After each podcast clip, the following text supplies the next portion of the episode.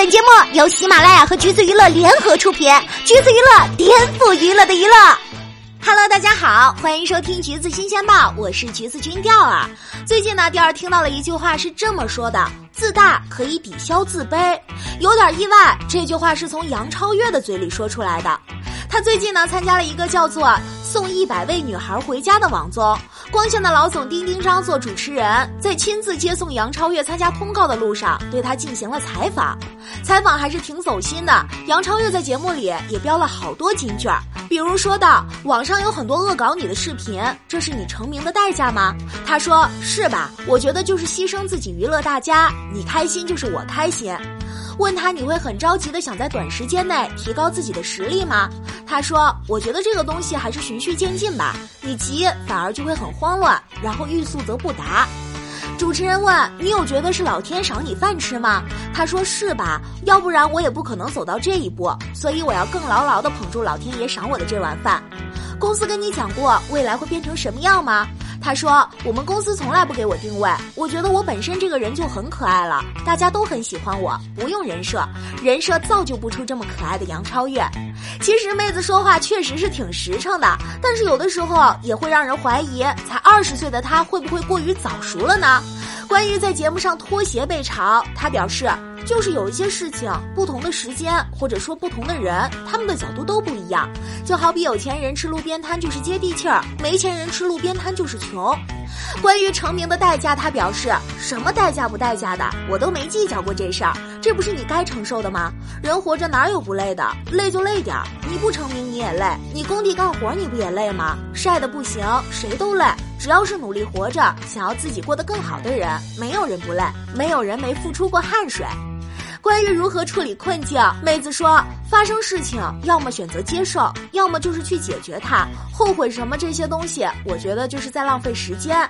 听听这些话，这哪像是一个九五后的孩子会说的？就连见多识广的丁丁章都会忍不住感叹：这不是七几年我们这个年代才会有的经历吗？丁丁章有一句话说到了点儿上：生活相对优越的九五后是很少这样想问题的，而恰好杨超越还真是属于出生贫寒的那一类。知乎上有一篇关于他的帖子，说他因为家境的原因，很早就出来打工挣钱养家了。之前过生日的时候，他家还摆了一个流水席，把全村人都请来跟他一起过生日。生日那天还花了三百块钱买了三件衣服，开心的不得了。之前呢，也有人扒过他的私服，大部分都是在马云爸爸家买的，几乎都是两位数。那么早早离家的杨超越都做过哪些工作呢？据说之前在婚纱店需要学跳舞、喊口号，完不成业绩还要吃大蒜喝醋。后来好一点了，进了组合，开始去漫展做收个儿，结果却遭到了龌龊男主播的调侃。那个时候，杨超越的生活目标就是赚钱，所以他会为了两千块钱参加一零一，好像也能够理解了。直到现在，他接受采访举例的时候，还是张口闭口的端盘子洗碗，也是不禁让人唏嘘。早早进入社会，确实能让一个孩子很快的成熟起来。杨超越打工的目的就是希望不拖累父亲。你一直有钱往家寄，父母就觉得你还是有余钱往家寄的，那你肯定过得就还好。而他一直挂在嘴边的想买房，也是真实的想法，觉得还挺想要有一个落脚地的，而且也需要一个证明，因为从小听到邻居家谁谁家买了房，然后就被标签为有用的人、有出息的人，这是一种象征。刚二十岁，满脑子想的就是赚钱养家。如果当初没有出道，杨超越现在应该依然在各处打工了吧？杨超越的妈妈改嫁后，给她生了一个妹妹。他说希望妹妹可以自己赚钱，买自己想要的东西。这段话呢，被很多人拿出来嘲，说他抠门不宠妹妹。其实他想表达的是靠自己吧，喜欢的东西别人不给也不会觉得委屈，因为自己都能争取。这种女生要独立的想法也没什么不好的呀。